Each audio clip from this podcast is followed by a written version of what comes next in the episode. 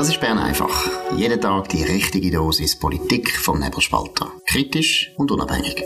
Der Podcast wird gesponsert von Swiss Life, ihrer Partnerin für ein selbstbestimmtes Leben. Ja, das ist die Ausgabe vom 5. Mai 2023. Dominik Feusi und Markus Somm.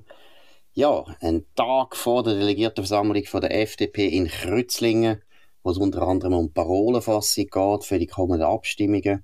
Meist interessiert uns Klimaschutzgesetz, kommt in der Zürich Zeitung, ja, man muss sagen, ein bestellten Artikel. Um was geht es, Dominik? Ja, das ist eine Studie von Swiss Cleantech. Das ist der Verband von den Industrien, die am meisten Geld bekommen bei einem Jahr. Zusammen mit dem Urs, äh, Jürg, Entschuldigung, Jürg Rohrer von der Zürcher Fachhochschule in Wädenswil.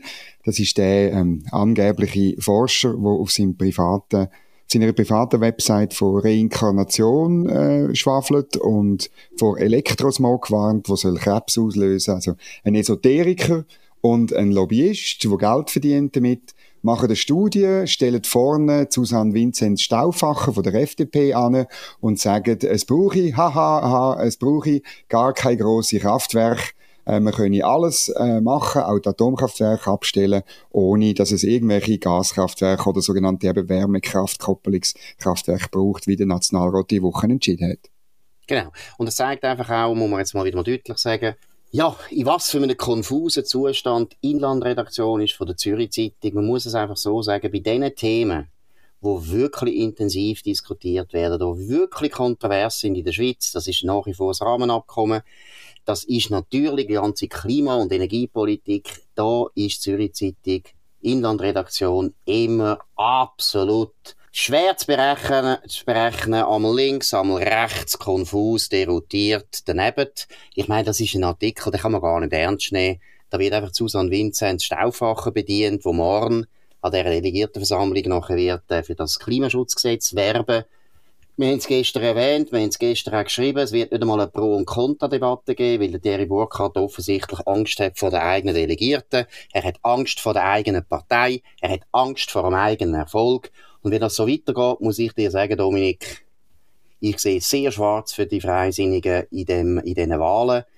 So kommt man nicht weiter. Aber vielleicht noch einmal zurück zu der Zürich Zeitung. David von Blon, könnt euch den Namen merken absolut unzuverlässigen, nicht bürgerlichen Journalist in der Zürich Zeitung, der die Energiepolitik ausgerechnet eines der wichtigsten Themen von dem Jahr betreuen und auf eine Art betreuen, die nur der Linken kann Freude machen ja, wir haben auch noch eine Reaktion bekommen, gestern äh, von einem eidgenössischen Delegierten von der FDP Schweiz. Äh, ich sage den Namen natürlich nicht.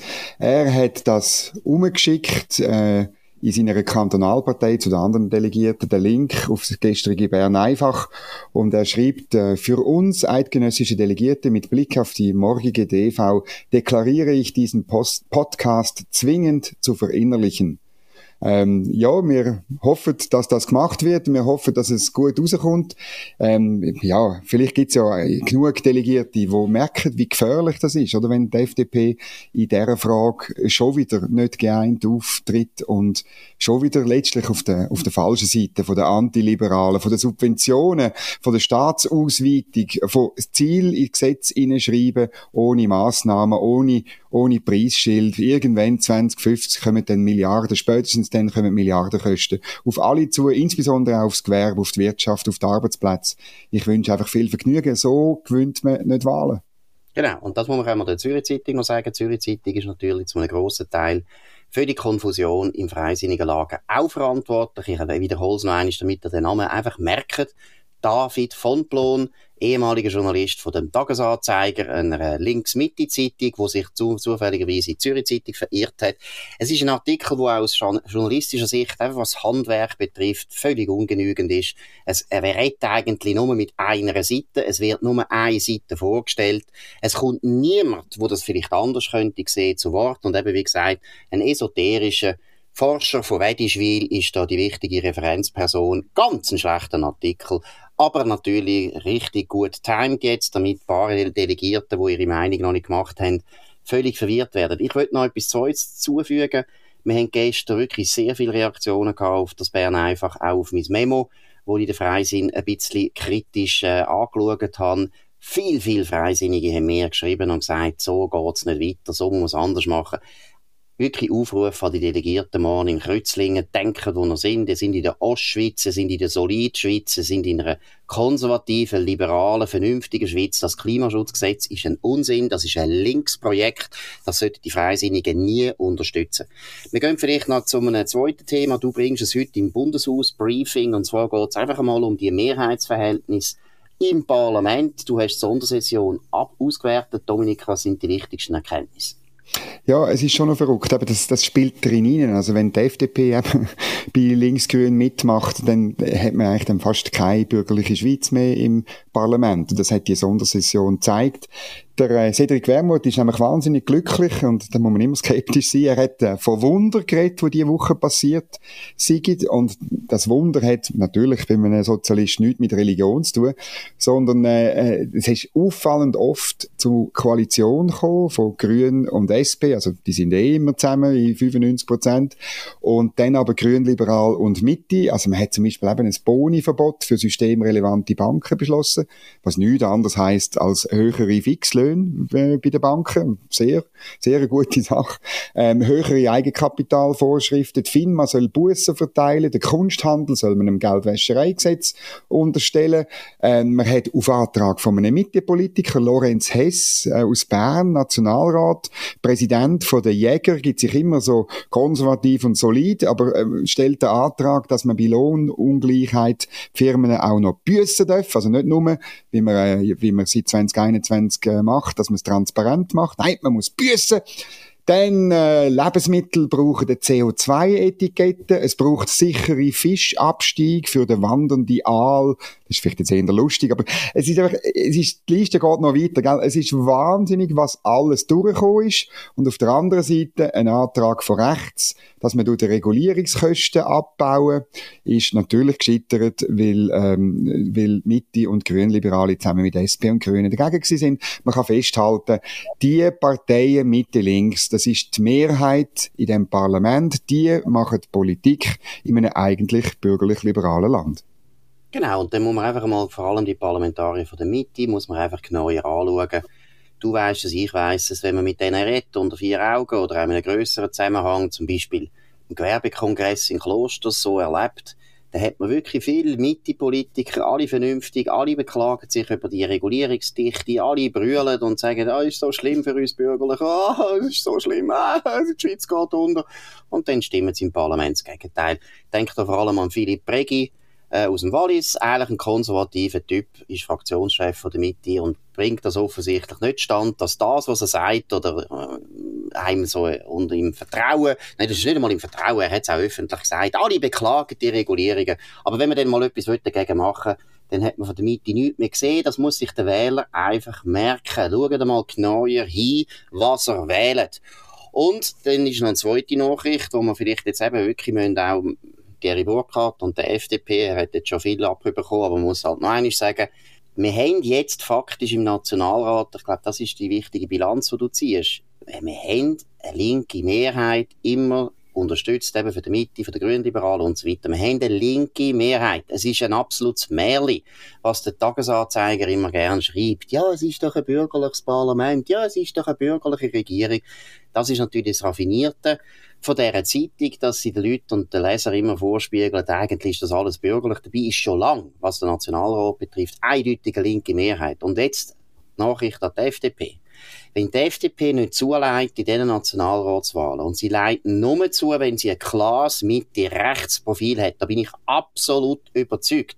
In der sozialliberal, grünliberalen Steinzeit-Idioten Mitte hat es keinen Platz für eine FDP. Da haben wir schon so viele Parteien, das macht keinen Sinn. Aber für eine Mitte-Rechtspartei und wo ein bisschen linker ist als die SVP, hat es durchaus Platz. Und das wäre der Platz von der FDP. Und wenn die FDP nicht zuleitet, in dem Herbst. Was passiert denn, Dominik? Was ist deine Prognose? Es kommt ein auf Verhältnis an, aber ich meine, die Mitte könnte zusammen dann irgendwie vielleicht eine Fraktionsgemeinschaft bilden. Wir haben gestern gesagt, die Gerüchte gibt es schon relativ lang. Und dann muss ich sagen, dann wird es für den Bundesratssitz von der FDP wird's dann eng, weil dann wird der, der, der Macht-Machiavellist, der das sehr gut kann, der Gerhard Pfister, wird dann sagen, also ein Sitz für die Grünliberalen und wenn ähm, äh, die Viola Amherz zurücktritt, dann ein Sitz für mich. Genau, und das ist eben der Gerhard Pfister. So wird er dann gleich noch Bundesrat, was äh, die Spatzen pfeifen von den Dächern er schon lange will. Er wäre wahrscheinlich auch ein guter Bundesrat, aber es wäre mir lieber, er würde mit dem konservativen Bundesrat werden, so wie er das früher immer angestrebt hat, auf Kosten der Freisinnigen. Aber jetzt wird es anders. Jetzt wird er offensichtlich mit den Linken das schaffen.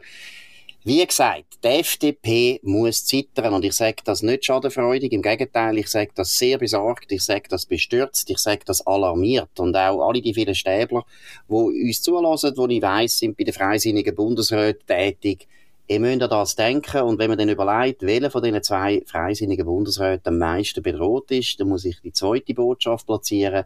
Es ist Karin Keller-Sutter. Karin Keller-Sutter, ich sage es da, besteht eine grosse Gefahr, dass sie abgewählt wird, wenn es neue Mehrheitsverhältnisse gibt im Parlament, weil die natürlich zynischerweise, wobei muss man sagen, auch die Rechten würden so handeln, wir haben es bei der Wurm Schneider gesehen. Sie würden den Schwächeren, den Ignazio Cassis, wieder wählen. Ist auch ein Tessiner, ist ein bisschen heikler. Während der Ostschweizerin wählt man gern ab. Kann man mit all, mit Ostschweizer kann man ja alles machen. Man kann auch eine Delegiertenversammlung machen in Kreuzlingen und die Linken auftreten lassen. Das geht auch. Die Ostschweizer sind geduldig. Aber eines, wir meinen jetzt ernst. Das ist nicht einfach irgendwie Alarmmacherei. Es ist sehr realistisch. Wenn die FDP nicht zuleitet, die SVP nehme ich an, wird zulegen, aber wenn die FDP nicht zuleitet oder zurückgeht, dann ist der Gesetz möglicherweise akut gefördert. Und deshalb ist das ganze Theater, das Spektakel, das dumme Spektakel, wo morgen an der Delegiertenversammlung äh, ab, äh, ablaufen wird von der FDP, unglaublich nicht hilfreich für die Wahlchancen von der FDP im Herbst. Gut, wir gehen jetzt zu einem viel schöneren Thema, wahrscheinlich auch welthistorisch weniger, ja, weniger brutal als der Untergang von der FDP, wo wir müssen befürchten. Nein, es geht um die König von Charles III. Von Gross, äh, vom Vereinigten Königreich von Großbritannien und Nordirland, so heißt das mehr oder weniger offiziell. Dominik, was muss man da wissen? Was sind die wichtigen Einzelheiten? Ja, es ist ein Grossanlass morgen, äh, wird übertragen, ich glaube, die halbe Welt, wahrscheinlich auch noch auf dem Mond und weiß nicht wohin. Es ist wahnsinnig, was da abgeht. Ähm, und, und es ist auch, es ist auch noch verrückt, was es bedeutet. Äh, es ist auch eine Gelegenheit, sich in das Königreich ein bisschen einzufühlen. Ich finde, ich habe mich jetzt ein paar Sachen gelesen. Eines ist natürlich dieses Memo, wo der, wo der, äh, der, der King Charles äh, mit dem Schimpansenoberhaupt vergleicht. Und das sind doch interessante Parallelen. Vielleicht kannst du das dann ausführen. Ich habe noch ein bisschen ähm, äh, so geschaut, um was es denn morgen geht. Und es redet alle über das sogenannte Anointing, also das äh, ähm, Salben von dem König, wo er faktisch wird er heilig, äh, seine Hände werden gesalbt, sie können nachher heilen und sie können nachher Leute gesund machen, ähm, äh, die Brust wird gesalbt, das ist so eine ganze eine Konsekration sozusagen von dem Charles, er wird eine heilige Person, aber noch viel wichtiger und entscheidend fürs Königreich und auch irgendwo schön Jetzt für mich als Republikaner ist der andere Aspekt, es ist nämlich auch, es ist nicht nur Consecration, das, was man morgen sieht, es ist auch Contract. Also er muss ein Eid schwören. Er schwört sich an Gesetze zu halten und das Parlament und, und so weiter. Ähm, und er muss ihn auch unterschreiben. Mit, also er muss wirklich ähm, man hat das, äh, die Filme gesehen, wie es 19, äh, äh, bei, der, bei der Elisabeth II. war. Sie hat wirklich unterschrieben. Es ist eben auch ein Vertrag zwischen der Person. Und man kann sie loswerden. Also die britische Geschichte ist ja immer wieder Königin auch losgeworden. Äh, Richard II. oder noch im letzten Jahrhundert äh, Edward VIII. Ähm, relativ rasch und äh, hat man gesagt, jetzt ist genug, fertig, man will dich nicht mehr Haus. Ähm, das ist schon noch interessant. Es ist eben eigentlich, äh, der, der, der König ist äh, König unter dem Parlament. Und es ist an sich eine Royal Republic, eine königliche Republik. Und darum, es gibt auch Kritiker in, der, in Großbritannien, wo sehr, sehr bedauert, dass nicht das ganze Parlament eingeladen ist, äh, beide Kammern, wie das bei der Elisabeth II. war, weil eigentlich das ganz wichtig ist, oder? Dass die wirklich, dass der Speaker eigentlich dort ist und das alles anschaut und es wird gemacht für ihn. Der König ist, ist letztlich nur souverän, wenn er King in Parliament ist. Und das muss man sehen, wie Großbritannien über Jahrhunderte das der absoluten Monarchie abtrotzt hat. Und das ist speziell, das ist überall in Europa sonst anders gewesen, wo die Könige absolut geherrscht haben. Genau, und wo dann natürlich auch irgendeiner verschwunden sind, weil sie einen Krieg verloren haben. Ja, eine Revolution. Oder eine Revolution verloren haben, wie zum Beispiel in Frankreich. Was vielleicht auch noch wichtig ist, wenn man den Namen anschaut, oder Charles III., ist ja eigentlich also ein sehr ein belasteter Name, Charles, in der ganzen Geschichte, mhm. königlichen Geschichte von der Engländer, äh, der Charles I., du hast es erwähnt, das ist der erste König gewesen, der hingerichtet worden ist. Das ist auch auf europäisch betrachtet natürlich eine absolute Sensation gewesen. Das hat es noch nie gegeben, dass ein König und dort eben durch einen Parlamentsbeschluss, man hat das Gericht, genau. Gericht gesessen über den und hat den nachher hingerichtet wegen Hochverrat. Das hat es vorher nie gegeben im Westen. Das ist ein ganz unglaublicher Tabubruch gewesen. Und vielleicht auch noch ein interessanter Punkt, man hätte dann das Todesurteil ist ja dann unterschrieben worden von ganz vielen Leuten, Puritaner, die damals äh, führend sind im Parlament und dann eben auch die Republik eingeführt haben, die haben Wert darauf gelegt, dass möglichst viele unterschreiben, wie sie gewusst haben, warum natürlich, sie haben gewusst, das ist ein wahnsinniger Bruch mit der Tradition, mit, äh, das ist ja immer auch eine religiöse Tradition gewesen, das Königtum. Das sieht man jetzt auch wie bei der König, oder? Die Kirche von England spielt eine grosse Rolle. Der Erzbischof von Canterbury tut auch Kronen aufsetzen, tut auch die Salbung vornehmen und so weiter. Der spielt eine riesige Rolle. Das ist eigentlich ein Bruch vom, auch vom Christen, vom Christentum, dass man den hinrichtet und man hat natürlich die Verantwortung so pulverisieren auf ganz viele Leute, damit ja nicht irgendwie den einen allein muss die Verantwortung tragen hat nachher, also es ist nachher der Bürgerkrieg gekommen und dann ist die ja, Republik eingeführt worden in England für eine gewisse Zeit, bis der König wieder zurückgekommen ist. Und wo der König, also ein anderer König natürlich, der andere ist gestorben, wo der wieder genau. hat man natürlich geschaut, dass alle die Leute, die verantwortlich sind für die Hinrichtung, dass die zur Rechenschaft gezogen werden, weil das hat dazu gehört, zum Deal zuerst, dass man gesagt hat, alle, die abtrünnig geworden sind und der Republik angehangen haben, die dürfen, die werden rehabilitiert, die haben kein Problem Außer die, die verantwortlich sind für das Todesurteil. Und die sind dann nachher wirklich über die ganze Welt hinweg sind die gejagt worden. Es gibt ein neues Buch von Robert Harris, einer der besten Autoren, wo England hat. Ein irrsinniger Autor hat seine Karriere begründet mit dem wirklich legendären Buch Fatherland, wo es darum geht, dass der Hitler überlebt hat und die Deutschen gewonnen haben, der Zweite Weltkrieg. Ganz eine typisch englische Perspektive. Auf jeden Fall ist das der entscheidende Punkt gewesen, Karl der Erste. Also das ist der erste Karl gewesen. Und der zweite Karl, wir reden jetzt eben nicht vom dritten, aber der zweite Karl hat eigentlich auch ein unrühmliches Ende genommen. Der ist vor allem bekannt für seine vielen, vielen Mätressen. Und die Frau, die er hatte, die Prinzessin aus Portugal, mit der hat er kein einziges Kind gehabt, sodass er nachher kein, er hat viel Kind gehabt, aber eben alles illegitime. Er hätte nachher müssen kinderlos sterben. Und dann hat das auch dazu geführt, dass eine neue Dynastie gekommen ist, wichtig für England. Aber wie gesagt, eigentlich ist lustig, der Charles der, der hat eigentlich, was Namensvetter betrifft, eine ganze trübe Vergangenheit.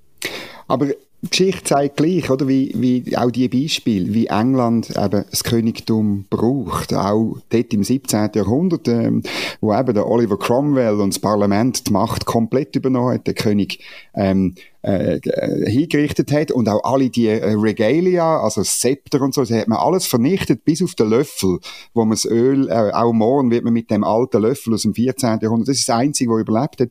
Aber das Interessante ist, der Oliver Cromwell hat sich selber ja dann zum König gekrönt. Er hat es einfach nicht König genannt, sondern Lord Protector. Er hat das auch nicht, äh, das erste Mal hat es nicht in Westminster, äh, in Westminster Abbey gemacht, sondern in Westminster Hall. Das ist ähm, im, im Palace of Westminster, wo das Parlament ist. Er hat es dann noch ein zweites Mal gemacht in der Westminster Abbey, weil irgendwie das Königreich eben trotzdem irgendein wie soll ich sagen, eine Legitimation braucht hat, ein, ein, ein besonderer Ritus, um aus einem Menschen etwas Besonderes machen. Und äh, letztlich letztlich kann Großbritannien die, die, die Form von Regierung, von komplizierter Constitution, eben von einer Royal Republic, kann es gar nicht, kann es gar nicht verzichten. Der Bürgerkrieg damals ist ziemlich blutig gewesen und man hat am Schluss müssen, und das ist ja die Glorious Revolution gewesen, man hat müssen zurückkommen zu der Royal Republic. Man hat dort noch ein bisschen mehr Recht dem König weggenommen. Man hat dann eben gesagt, er ist nur dann souverän, wenn er im Parlament sozusagen ist. Dann hat man das auch noch weggenommen. Aber seither funktioniert es ja eigentlich erstaunlich gut. Absolut. Was vielleicht da wirklich auch noch wichtig ist, du hast es ausgestrichen, eben England. Es gilt natürlich für ganz Europa, besser gesagt, es gilt für die ganze Welt. Das Monarchie ist eben schon eine unglaublich alte Staatsform, obwohl sie häufig ja eigentlich zu schlechten Resultaten geführt hat. Ich glaube, Republiken sind an sich langfristig sehr viel, viel äh, erfolgreicher selbstverständlich. Gleichzeitig muss man einfach zugeben, Monarchien gibt es seit 5000, 10.000 Jahren. Also die hat es immer schon gegeben. Mhm. Ich würde sagen, ich habe ja das im Memo ein bisschen angezogen. Letztlich führt das in unsere Primatenvergangenheit zurück, oder? Dass Hierarchie immer etwas Wichtiges war, beim Menschen auch. Aber es ist eben auch, jetzt rede im Mittelalter, es ist natürlich auch ein religiöses Konzept dahinter gewesen. Und deshalb ist es sehr, sehr schwer gewesen, nicht nur für die Engländer, sondern für alle äh, Europäer im Westen, eigentlich ohne König zu leben, ohne König Politik können zu begründen. Irgendwo hat es die Legitimation gebracht. Ein interessanter Fall sind die Eidgenossen. Oder die Eidgenossenschaft ist ja faktisch eigentlich schon seit dem 14. Jahrhundert erstens unabhängig, auch vom deutschen Kaiser, vom deutschen König, aber gleichzeitig eben eigentlich auch eine Republik, also republikanisch verfasst. Wir haben Landsgemeinden in der Innerschweiz, die du gut kennst, aber auch, sagen wir jetzt auch Zürich oder, oder Bern, das ist das Patriziat gewesen, oder das sind Zünfte gewesen, es hat keine Fürsten gegeben und keine Könige. Und trotzdem haben die Eidgenossen immer Wert darauf gelegt, dass sie gesagt haben, ja, aber formell sind wir natürlich immer noch dem deutschen, also dem heiligen römischen Kaiser unterstellt. Wir anerkennen den, wir sind nicht gegen den. Und das ist insofern sehr wichtig gewesen, weil die Eidgenossen auch gute Christen sein und gute Christen haben eigentlich schon einen König gebraucht und haben schon einen Kaiser gebraucht. Die haben nicht einfach können sagen, wir sind eine Republik. 14., 15. Jahrhundert sind die Schweizer teilweise ideologisch enorm unter Druck gesetzt worden, dass man immer gesagt hat, die sind schlechte Christen. Nein, ihr sind gar keine Christen, weil ihr glaubt nicht mhm. an König oder an Kaiser, ihr sind, ihr sind absolut ungehorsam, ihr sind schlimmer, und dann musst du hören, schlimmer als Türken sind eigentlich die Eidgenossen, weil sie so brutal kämpfen und zweitens eben eigentlich nicht mehr den König anerkennen, vor allem die Schweizer, also deine Schweizer, Dominik kennt da den schlechtesten Ruf gehabt und deshalb heißen wir ja jetzt auch alle zusammen Schweizer das bin ich also immer noch sehr stolz drauf. Und das ist, wir, wir brauchen, wir sind vielleicht die Ausnahme. Dass wir eben, das Wichtige ist ja, dass der, der, der Kaiser vom Heiligen Deutschen Reich, Deutscher Nation, dass der einfach ganz weit weg ist. Dass man zwar sich dem unterstellt, aber dass er möglichst nie kommt und dort bleibt, wo er ist. Das ist genau, gut. Vielleicht letzte Anekdote, oder? Sehr viele Schweizer Städte haben ja dann immer auch das kaiserliche Wappen noch irgendwo ihren Stadttor, äh, aufgemalt gehabt. Und man hat die nie entfernt in der Schweiz. Die haben, die viel, die meisten haben überlebt, weil eigentlich hat man selbst 1648, wo man formell die Unabhängigkeit bekommen hat, hat man eben die Sachen nicht übermalt, sondern irgendwie ist der Kaiser gleich immer noch da gewesen. Aber es zeigt eben, dass für alle Europäer, für alle Christen, ist es schwer gewesen, einfach plötzlich zu sagen, es gibt keinen König mehr, dass das Heilige von dem Amt und Morgen in dieser König werden miterleben, das ist immer wichtig gewesen, das haben alle geglaubt, das ist die Magie gewesen, auch von dem Amt, die Magie von der Aufgabe. Und man merkt es ja bis heute, dass die Leute wirklich irrsinniges Interesse haben für das Königtum. Es ist ja schon faszinierend, dass wir alle Demokraten und Republikaner, wo wir sind, doch immer das noch mit einem gewissen Interesse anschauen. In dem Sinne, könnt das mal nicht verpassen. Es kommt, ich weiß gar nicht, es kommt wahrscheinlich auch im Schweizer Fernsehen im Jahr. Auf jeden Fall, äh, ich schaue das auch. Mich interessiert das. Mich interessieren die Rituale. Gut, das ist London einfach gewesen, heute mit dem Dominik, äh, Dominik einfach, mit dem Dominik Feusi. Und dem Markus Somm.